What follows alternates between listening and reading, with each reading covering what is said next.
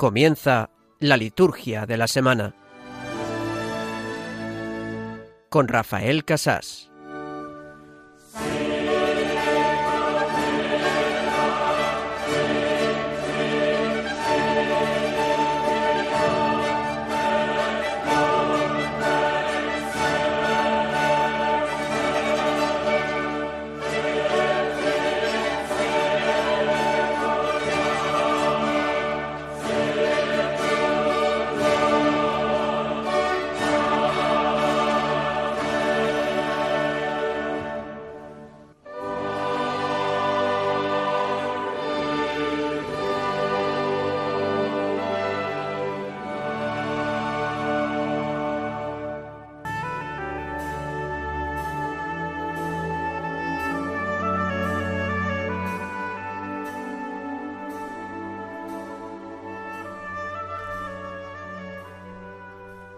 Atiende, Señor, a tus siervos, y derrama tu bondad imperecedera sobre los que te suplican, para que renueves lo que creaste y conserves lo renovado en estos que te alaban como autor y como guía.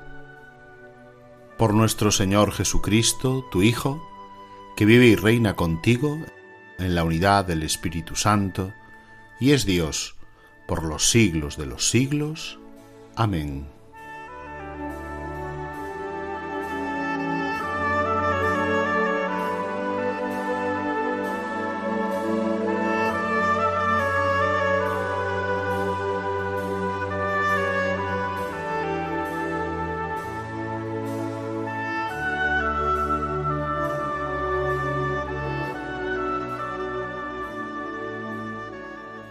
Señor, sobre nosotros tu bondad imperecedera, pues nosotros somos esos, esos que te suplican, esos que necesitamos renovación. Tú que eres nuestro autor y nuestro guía, renuévanos, pues tú nos has creado. Así rezamos en la oración colecta del domingo, en la oración que comienza nuestra celebración dominical que hemos rezado ya en esta tarde.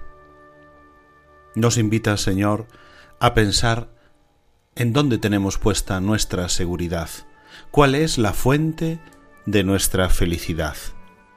¿Ponemos nuestro corazón en el dinero? ¿En las propiedades? ¿En los placeres de este mundo? ¿En la fama? ¿En el poder?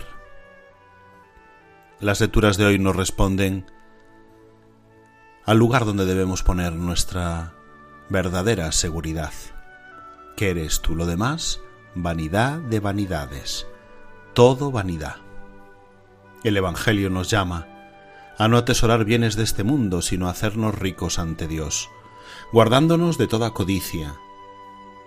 En la misma línea, la segunda lectura nos recuerda que, pues hemos resucitado con Cristo, debemos buscar los bienes de allá arriba, donde está Cristo.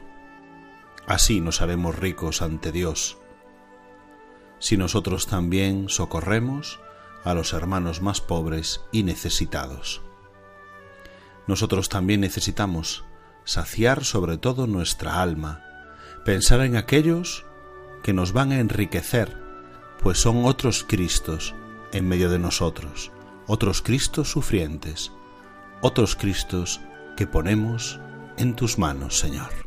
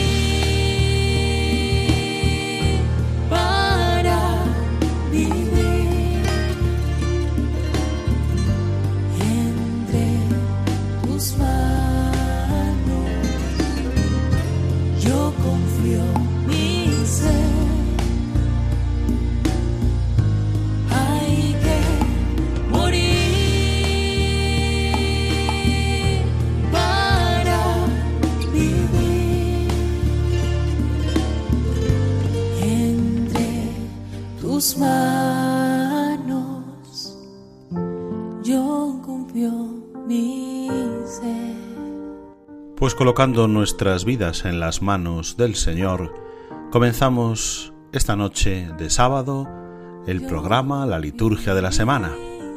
Les damos las buenas noches, queridos amigos, queridos oyentes de Radio María. Les habla Rafael Casás, diácono de la Archidiócesis de Santiago de Compostela, emitiendo hoy precisamente desde la ciudad de Santiago, en nombre de la Delegación de Liturgia de nuestra diócesis compostelana. Esta noche de sábado, que como saben ya es domingo para la liturgia de la Iglesia, domingo decimoctavo del tiempo ordinario, comenzamos nuestro programa en continuidad con los demás compañeros que lo dirigen otros sábados, que dirigen la liturgia de la semana, nuestro programa de liturgia en Radio María. Tenemos un sábado más la intención de conocer la liturgia un poquito mejor para amar más a Dios a través de ella.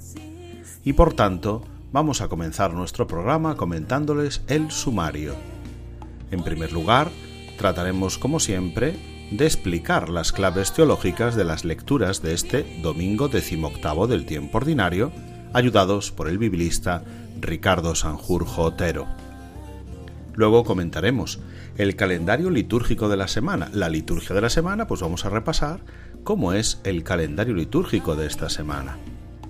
Haremos un repaso sobre la categoría litúrgica de los días de esta semana, que ya les anuncio son básicamente ferias de la decimoctava semana del tiempo ordinario. Tenemos, eso sí, una fiesta, el sábado, la fiesta de la transfiguración del Señor. Nos acercaremos también un poco a ella para conocerla mejor y los demás días, pues señalaremos solemnidades y fiestas para las diócesis y congregaciones religiosas presentes en España. Así concluye la segunda parte de nuestro programa. Y en la tercera tenemos como siempre el tema de formación litúrgica. Este año estamos dedicándolo a repasar, leer, comentar la ordenación general del misal romano. Lo hemos dejado el sábado pasado en el número 44 Así que en el programa de hoy daremos por concluido este apartado que nos ha ido hablando de gestos, posturas, intervenciones de los distintos ministros que participan en la Santa Misa. Hoy hablaremos de una intervención especial.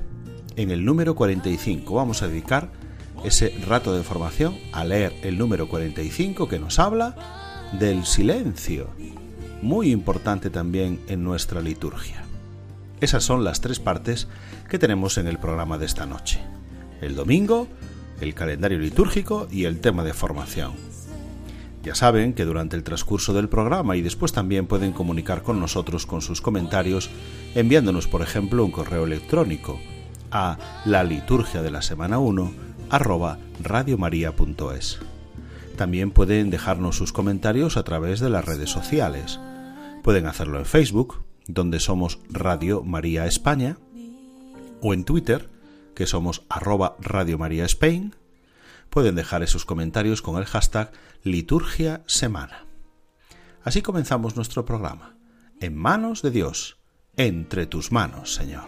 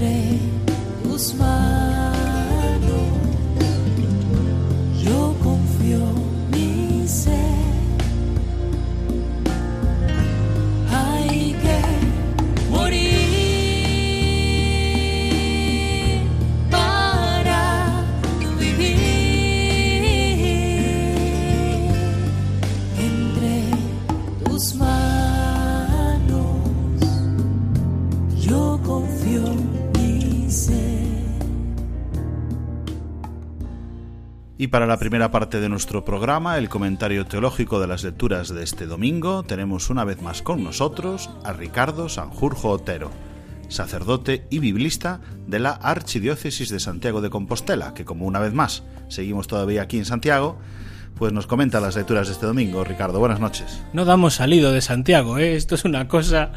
Bueno, buenas noches a todos, feliz domingo, feliz día de San Ignacio además, y, y sí, eh, además, esta semana eh, ya dejamos de leer el Génesis, entramos a otras de esas páginas de la Biblia que son páginas memorables, casi habría que decir, que han pasado a nuestro acervo cultural, porque ¿quién no ha dicho alguna vez aquello de vanidad de vanidades? Todo es vanidad. El inicio del libro de Cogelet, que, o del Eclesiastés, en, nuestro, en nuestro hablar normal, que es alguno hay quien dice que este sabio que vivió seguramente en el siglo III, finales del cuarto antes de Cristo, eh, es el primer existencialista de la historia, veinte y pico siglos antes de Sartre y de Camus y de toda esta gente, ¿no? Que es una persona que se, se, pregunta eh, por el sentido de la existencia humana si realmente no hubiera, digamos, si realmente no hubiera nada más allá de esto. ¿De qué sirve todo lo que nos esforzamos? ¿De qué sirve? De hecho, esta es la gran pregunta, ¿no? Cuando él dice vanidad de vanidades, no se, no, se está refiriendo a la gente altanera, sino que a que todo es algo que se esfuma, el sentido más, digamos, etimológicamente eh, concreto de la palabra vanidad, que es el vacío. La palabra, de hecho, que utiliza en, en hebreo Hebel es aliento o soplo, ¿no? Es algo que se esfuma. Entonces, ¿de qué le sirve al hombre su afán? Es, la gran pregunta que se hace Cogelet, hasta que al final termina diciendo, pero es que existe un Dios creador, ¿no? Eh, por eso, eh, esta es la gran pregunta que nos va a invitar hoy a hacer la liturgia, tanto, tanto la primera lectura como, como después el Evangelio, ¿no? El sentido de nuestro trabajo y el centrarnos muchas veces en unos esfuerzos que son desmesuradamente inútiles, vamos a decirle así. Y, es la pregunta que nos va a poner la primera lectura un poco en la así en la cara, ¿no? Para que nos hagamos en este mundo acelerado en el que vivimos, que nos paremos a pensar por lo menos en, esto. Por eso después al Salmo eh, vamos a hacer una especie de alabanza al Señor, ¿no? Señor, tú has sido nuestro refugio de generación en generación, es decir, en medio de nuestros cansancios, de nuestros mm, afanes, de nuestras, de nuestras historias, al final donde encontramos el descanso, donde encontramos el consuelo es en la casa de Dios, o sea, en el Señor, no en la casa de Dios en el templo, sino en el vivir con el Señor. Lo escuchamos, escuchamos el Salmo 89, Señor, tú has sido nuestro refugio de generación en generación.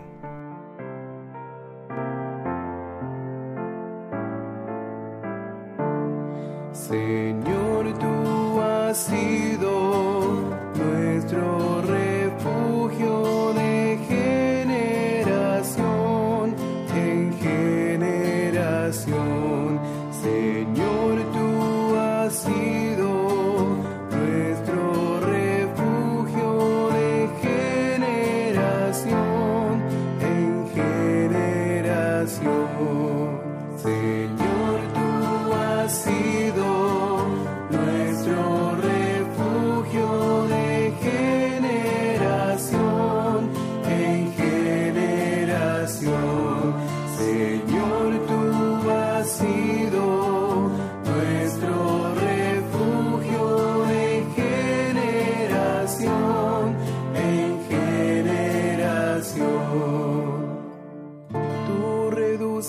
el hombre a polvo, diciendo retornen hijos de Adán. Mil años en tu presencia son un ayer que pasó, una vela nocturna.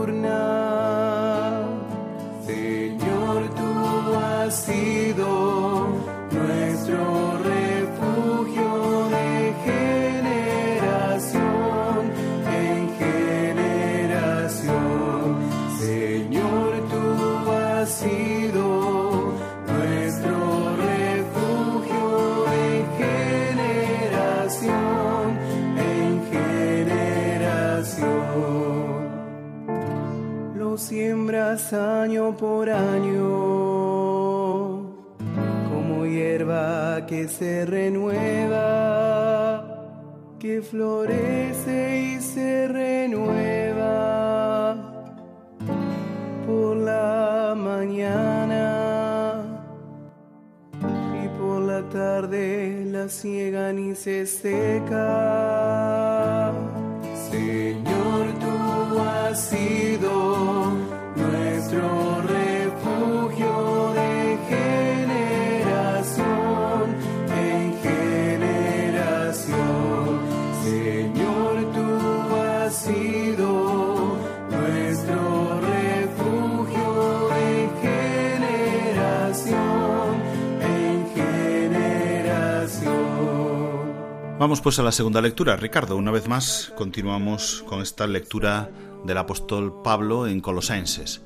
Cuéntanos, ¿por dónde seguimos? Pues este es el, el último perdón, domingo que le vamos a dedicar ya estas, en estas segundas lecturas a la carta a los colosenses. La semana que viene empezaremos con hebreos, pero creo que ya nos dan vacaciones a los de Santiago. Sí, sí, sí, sí. sí. Y, en este último momento, eh, Pablo, en el capítulo tercero de la carta a los colosenses, lo que va a hacer es reglas, prácticas de vida, o de esa vida nueva que tenemos que vivir los bautizados. Aquí es donde se encuentran, por ejemplo, esas, eh, en este capítulo, esas, eh, esas mm, instrucciones un poco de vida familiar, ¿no? Que, conocemos, que se proclaman, por ejemplo, en la fiesta de la Sagrada Familia y que también reproducen la carta a los Efesios, que es una carta que es la hermana gemela, ¿no? De, de Colosenses. Y, y aquí lo que está diciendo es el sentido nuevo que tiene la vida del cristiano después de ser bautizado. La semana pasada era lo, cómo el, el bautismo es una asociación a la muerte y resurrección de Jesús y por tanto nuestra vida tiene un sentido nuevo. Vuestra vida está con Cristo escondida en Dios. Y por eso eh, eso ya le da un chip nuevo o una naturaleza nueva a nuestra existencia como cristianos. Ya no podemos seguir viviendo bajo los antiguos criterios. Entonces aquí Pablo lo que está diciendo es no seguir viviendo simplemente según los eh, criterios, los estilos de vida que nos marcaba la sociedad o que les marcaba la sociedad de, nuestro, de, su tiempo. No hay judíos ni gentiles, no hay esclavos y libres, sino que somos todos una nueva criatura. Y lo mismo se nos puede aplicar a, a los cristianos del siglo XXI. El cristianismo no es un conjunto de doctrinas, también lo es. No es un conjunto de ritos que vienen asociados. El cristianismo es una fe, una relación con una persona, con Cristo, que transforma nuestra vida. El cristianismo es un estilo de vida. Y esto es lo que los escritores de la segunda, tercera generación cristiana quisieron dejar muy claro. Hay que eh, cambiar el estilo de vida.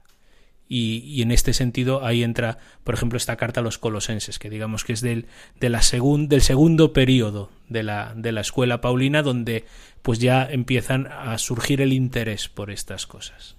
Muy bien, pues vamos a continuar como hacemos siempre con el aleluya y nos preparamos para el Evangelio que tú mismo nos puedes comentar.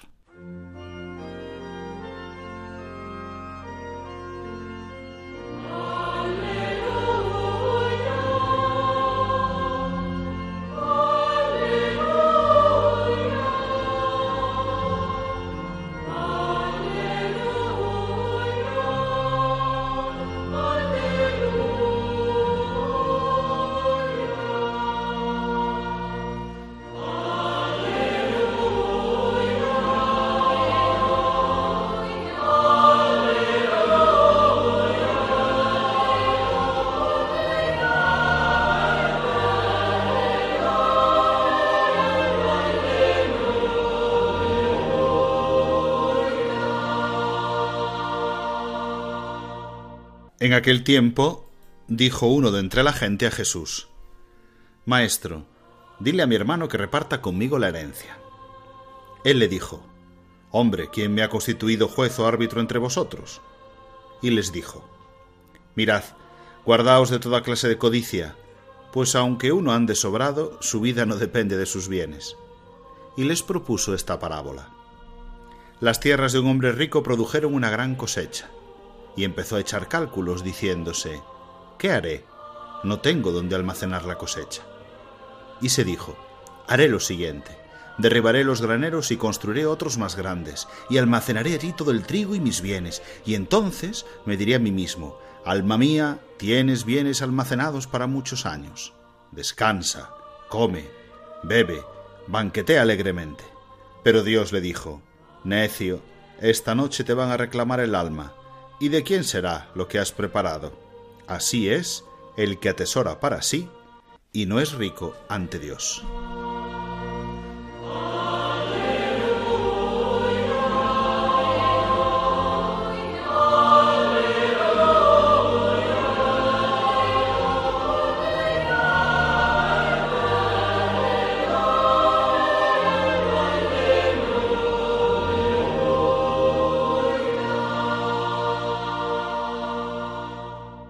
Dos hermanos que se pelean por repartirse una herencia, que es algo que, eh, bueno, pues todos conocemos alguna experiencia cercana eh, de una situación del estilo. Fijaos, en estos domingos que estamos leyendo, eh, desde que hace, bueno, pues del domingo en el que de una manera solemne Jesús decide irse a Jerusalén, empezamos a escuchar unas catequesis en las que Jesús nos explica, por un lado, bueno, pues es una revelación un poco de su naturaleza sufriente, de cómo el rechazo va a ir creciendo, pero sobre todo nos va a ir revelando o nos va revelando en qué consiste ser discípulo. Y nos explicaba, bueno, pues la condición así un poco austera en la que, en la que viven los discípulos, eh, la cruz, eh, las zorras tienen madriguera, luego teníamos el envío de los 72, luego como veíamos estas semanas eh, Marta y María, la acogida, luego teníamos la oración, una serie de catequesis y ahora damos un pequeño salto a un momento en el que nos habla, nos hace una catequesis de una cosa muy concreta, una cosa que muchas veces que, muchas veces nos, obsesiona y que tiene mucho que ver con lo que explicaba también Cogelet cuatro siglos antes de Jesús, este sabio anónimo que se puso este mote, ¿no? Cogelet, Eclesiastés, el hombre de la asamblea, y que es el significado, el sentido de las riquezas en la vida cristiana, que, que, es una preocupación muy de Lucas, seguramente porque, bueno, pues en la comunidad en la que escribe Lucas, posiblemente Roma o Éfeso, alguna gran ciudad de, del imperio, había un gran número de ricos. Y Lucas no condena las riquezas. Lucas no condena a los ricos, sino que le interesa explicar que los bienes materiales, las riquezas en este caso, no pueden ser un fin en sí mismas. Esta idea de que, como decía el Papa alguna vez, eh, detrás del coche fúnebre nunca verás al camión de mudanzas. Pues esta es la idea. Los bienes materiales, cuando se convierten en un fin en sí mismos, en el fondo lo que hacen es terminar corrompiendo toda la existencia humana. Esto ha sido una denuncia de los profetas y de la literatura bíblica desde el minuto cero, prácticamente, porque es algo muy connatural a la existencia humana. Los bienes son medios que nos acercan al otro y que nos acercan a los otros. Y esta es la, la finalidad con, los, con la que los cristianos tendríamos que relacionarnos con nuestras riquezas, con nuestros bienes. Por eso la, la gran clave que, no, que, nos da Lucas es que no, eso, cuando nos dice guardaos de toda clase de codicia, eh, tu vida no depende de, de sus bienes, se trata de que lo que tú eres y por tanto también lo que tú posees, que no es que te defina, está para servir a los demás, está para acercarte a los demás. Y a lo largo del libro de los Hechos, que es un poco la concreción de estos grandes catequesis del discipulado en la, en la práctica, vamos a encontrar discípulos, Bernabe, Lidia, Cornelio, Ticio Justo, discípulos que iban poniendo sus bienes, sus casas, al servicio del Evangelio, al servicio de los hermanos, la madre de Juan Marcos. Y así es como se va construyendo la Iglesia, es decir, ese nuevo estilo de vida, esa nueva comunidad de nuevas criaturas, como nos decía Pablo en la segunda lectura, que con su estilo de vida, con su forma de relacionarse entre ellos, de celebrar juntos, de orar juntos, pero sobre todo de vivir juntos, son capaces de resignificar y de reproponer qué significa ser humano y por tanto qué significa ser cristiano, qué significa acercarse a la plenitud de lo que desde el principio hemos sido llamados a ser.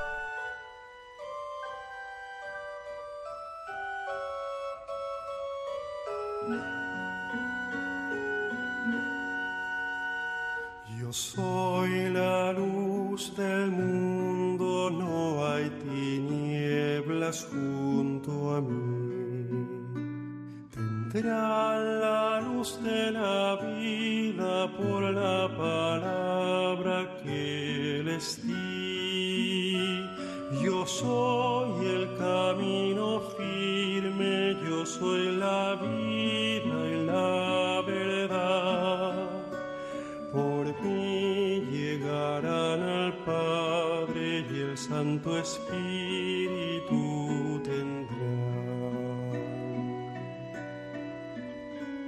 Yo soy el pan de vida y con ustedes me quedé.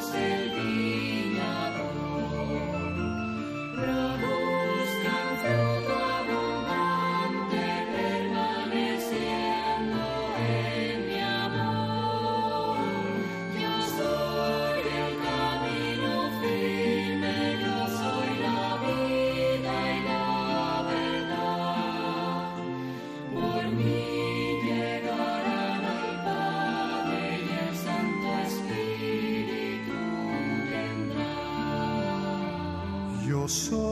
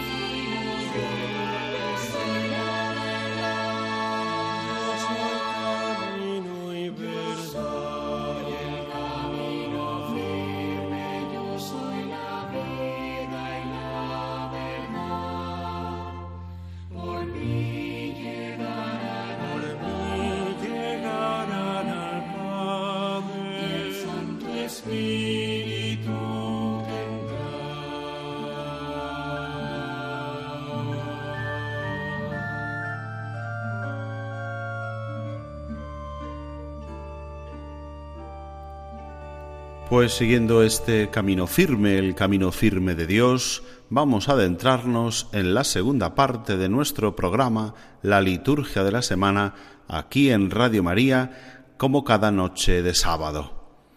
Vamos pues con esta parte que consiste en el repaso de la categoría litúrgica de los días de esta semana. Les recuerdo que esta semana es semana decimoctava del tiempo ordinario. Ya la hemos comenzado con la misa vespertina de este domingo, misa de sábado noche, misa vespertina del domingo. Y así comenzamos el Día del Señor.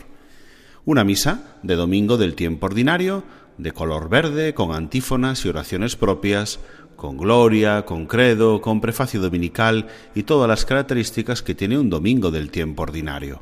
Simplemente señalar que en la diócesis de Bilbao, San Sebastián y también los jesuitas celebran, como nos decía nuestro compañero Ricardo el biblista, la fiesta de San Ignacio de Loyola presbítero. Es solemnidad en Bilbao, en San Sebastián y para los jesuitas, obviamente, solemnidad de San Ignacio de Loyola presbítero. Todos los demás hemos celebrado la liturgia del domingo décimo octavo del tiempo ordinario. Y durante la semana, pues, ¿qué tenemos? Vamos a repasarla con calma y ver cada uno de los días. El día lunes es día 1. Es un día en el que tenemos dentro de esta semana de tiempo ordinario una memoria. Una memoria obligatoria, es decir, tenemos un recuerdo especial dentro de lo que es un día ferial del tiempo ordinario. En este caso, la memoria obligatoria de San Alfonso María de Ligorio, obispo y doctor de la Iglesia. Esta memoria obligatoria, lógicamente, se convierte en solemnidad para la orden redentorista. Eh, San Alfonso María de Ligorio se celebra como solemnidad, pues es su fundador. Los redentoristas lo celebran como solemnidad. Todos los demás, ¿qué hacemos? Pues dentro de la misa ferial, del oficio de, de la liturgia de las horas ferial, pues hacemos una memoria, un recuerdo especial, tomando más o menos elementos propios, pues del propio de San Alfonso María de Ligorio o del común de pastores, en este caso para un obispo, o del común de doctores. ¿Mm? Por eso tendremos pues un prefacio común o un prefacio de la memoria. Una liturgia con más elementos propios de San Alfonso María de Ligorio o con más elementos comunes de una feria del tiempo ordinario. Además, también señalamos que la diócesis de Girona celebra una fiesta propia, la fiesta de San Félix Mártir.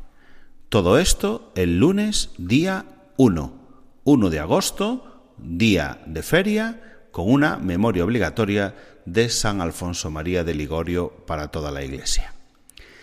Vamos con el martes día 2. Pues tenemos, en principio, un día ferial.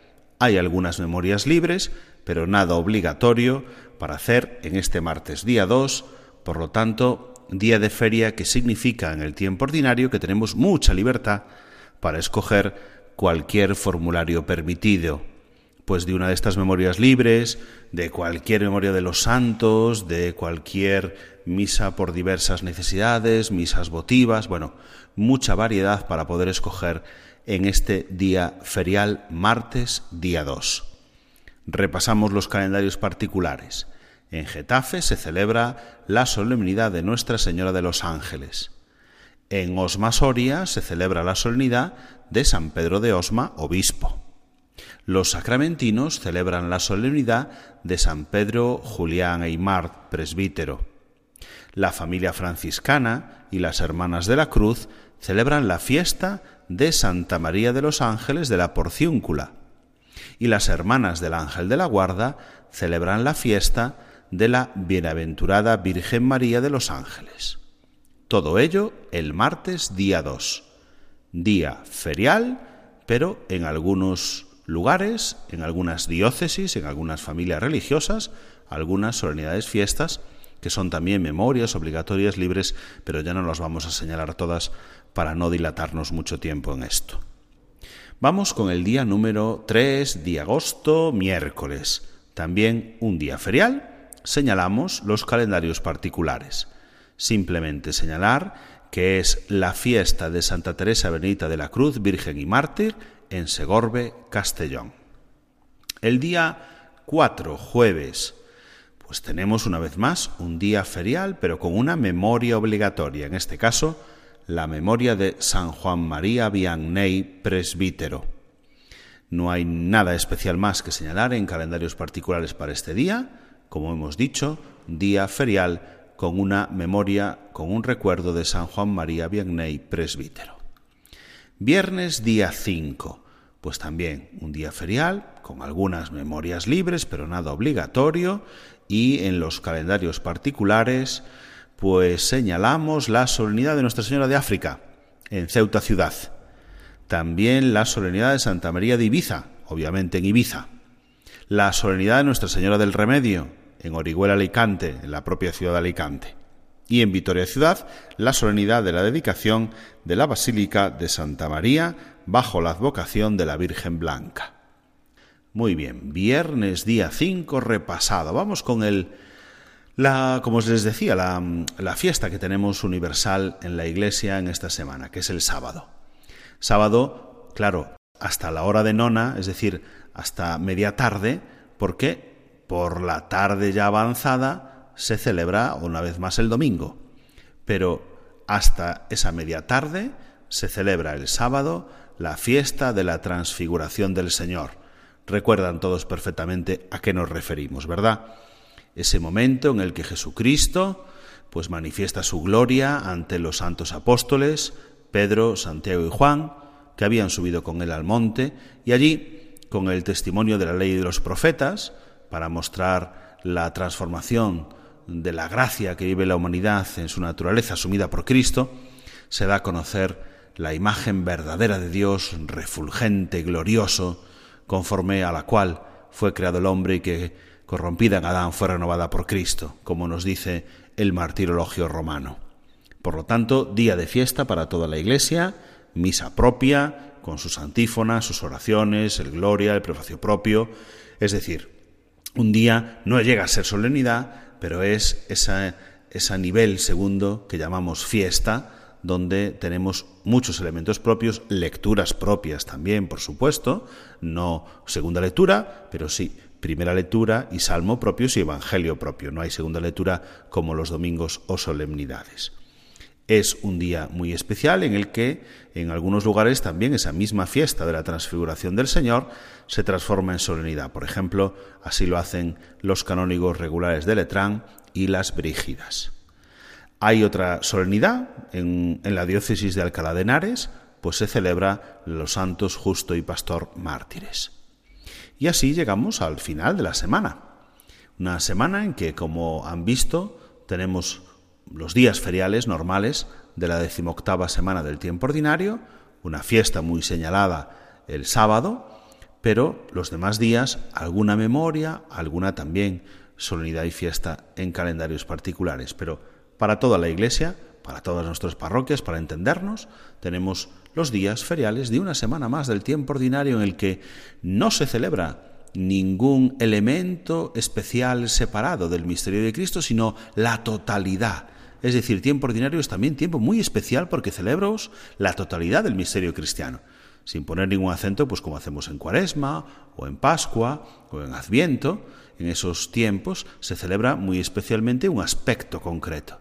El tiempo ordinario no es tiempo menor, sino tiempo en el que celebramos la totalidad del misterio de Cristo, por eso decimos que es la celebración ordinaria de todo el misterio de nuestra fe. Tiempo en el que las vestiduras sagradas son de color verde, el oficio divino, laudes, vísperas, oficio de lectura, se celebra en el Salterio de las Semanas, distribuidas en cuatro. Bueno, vamos recorriendo cada una de ellas. Por cierto, esta semana corresponde la segunda semana del Salterio en esta decimoctava semana del tiempo ordinario. Muy bien, ese es el repaso que hemos hecho en este programa de Radio María, la liturgia de la semana, para ver la categoría litúrgica de los días que tenemos por delante y que ya hoy, sábado por la tarde, domingo para la Iglesia, hemos comenzado la semana. Semana decimoctava del tiempo ordinario. Y vamos a pasar a la tercera parte de nuestro programa escuchando la antífona de comunión, que en la misa dominical eh, refleja el pasaje de Juan 6:35, Yo soy el pan de vida, el que viene a mí no tendrá hambre, y el que cree en mí no tendrá sed jamás, dice el Señor.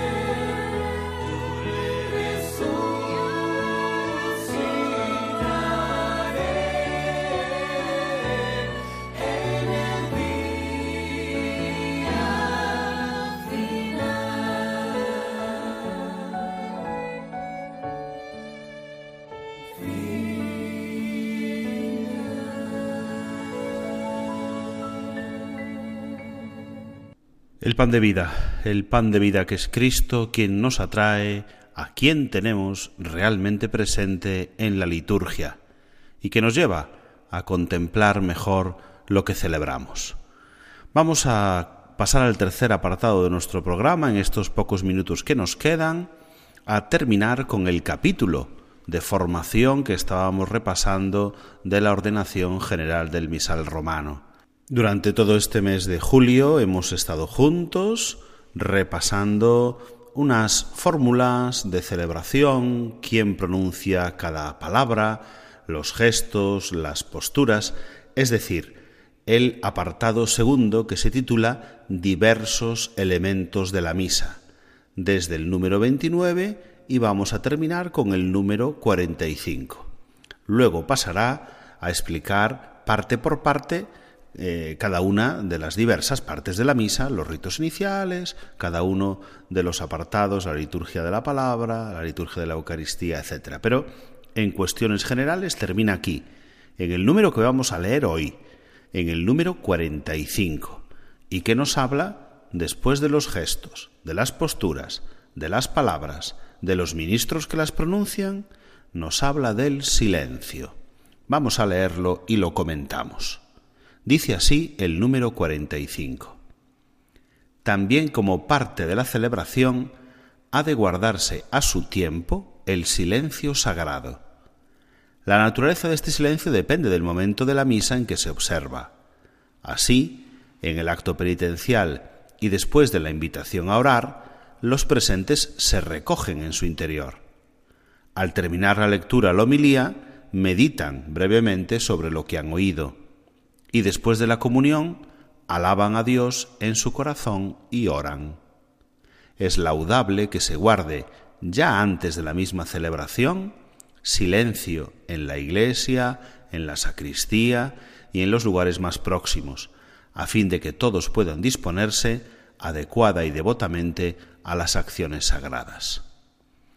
Esto es lo que nos dice el número 45, como ven, muy importante, es decir, comienza diciendo, el silencio es una parte de la celebración, no es un añadido sin más, no, no, no es algo que vamos a guardar si nos apetece, es una parte integrante de la celebración. Relata además que es distinto el silencio según el momento de la misa en que se observa. Y cita uh, tres ejemplos. El silencio del acto penitencial. En el silencio del acto penitencial, cuando vamos a invocar el perdón de los pecados, pues hacemos un silencio, donde nos recogemos en nuestro interior. También después de que el sacerdote dice oremos, y se guarda unos segundos de silencio, pues vamos a ese oremos, nos recogemos en nuestro interior para orar con las palabras que pronuncia el sacerdote, que ya hemos visto que actúa en la persona de Cristo cabeza. Y nosotros nos recogemos, pues vamos a orar con la cabeza, pues somos Cristo cuerpo. Un segundo silencio que cita, se han fijado, es el que se guarda al terminar la homilía o la lectura si no hay homilía, donde podemos, debemos meditar brevemente sobre lo que acabamos de escuchar. Si no hay homilía, con más razón, hacemos ese silencio para meditar lo que hemos oído. Y si hay homilía, pues esa nos ha servido para centrar nuestra meditación que viene justo después. Hay un tercer momento de silencio que cita, que es el de después de comulgar. ¿Qué hacemos en ese momento? Muchas personas están despistadas en ese momento. Acabamos de comulgar, volvemos a nuestro sitio y ahí alabamos a Dios en nuestro corazón y hacemos la oración más profunda, pues ya tenemos a Cristo dentro de nosotros y le hablamos desde el interior de nuestro corazón en el que Él ya habita por la Eucaristía que acabamos de comulgar. Por lo tanto, tres silencios distintos, entre otros que podría haber en la celebración, pero cada uno con un matiz distinto. Ese silencio observa un sentido espiritual dependiendo del momento de la celebración en el que lo hacemos. Y cita uno más al final. Ya parece que nos hemos olvidado en nuestras parroquias, en nuestras iglesias, de llegar con tiempo a la celebración para tener un rato de silencio dentro de la iglesia antes de la celebración. Cita también, por cierto, el silencio que se debe guardar en la sacristía antes de entrar a la celebración, los ministros que van a participar en ella. A veces parece que estamos charlando hasta el último momento, perdónenmelo, ¿no? pero es verdad que lo observamos muchas veces. Vamos charlando hasta el último momento de dar el paso a entrar al presbiterio. En la sacristía conviene también que hagamos un silencio. Por cierto, hay algunas oraciones que eh, no deben ser olvidadas para antes de la misa y para después de la misa que dicen los ministros que van a participar para prepararse espiritualmente y para dar gracias después de celebrada. Así que antes de la celebración, también después de la celebración, tener un tiempo de silencio, pues nos disponemos a salir del tiempo y de la historia para entrar en el tiempo y la historia de Dios. Como ven, terminamos así este apartado de la ordenación general del misal romano, repasando algo muy importante, hacer silencio, silencio sagrado.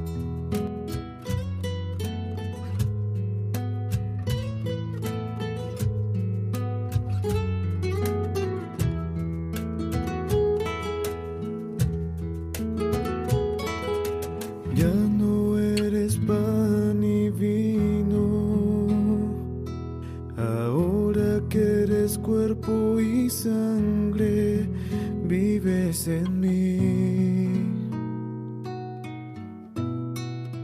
De rodillas yo caigo al contemplar tu bondad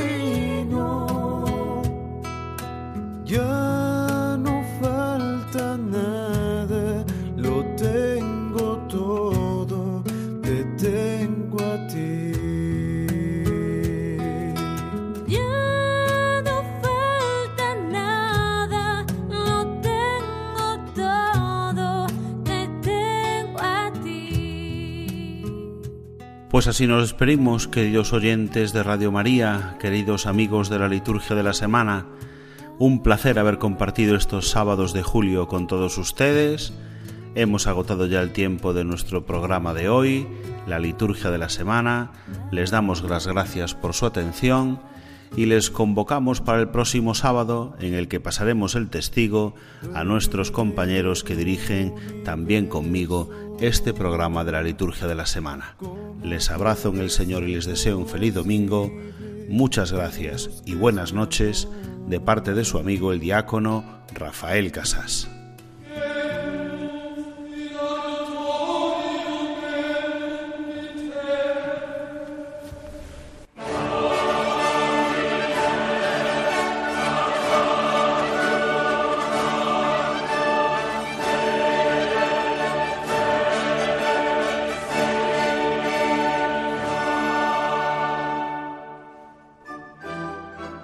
Han escuchado la liturgia de la semana con Rafael Casas.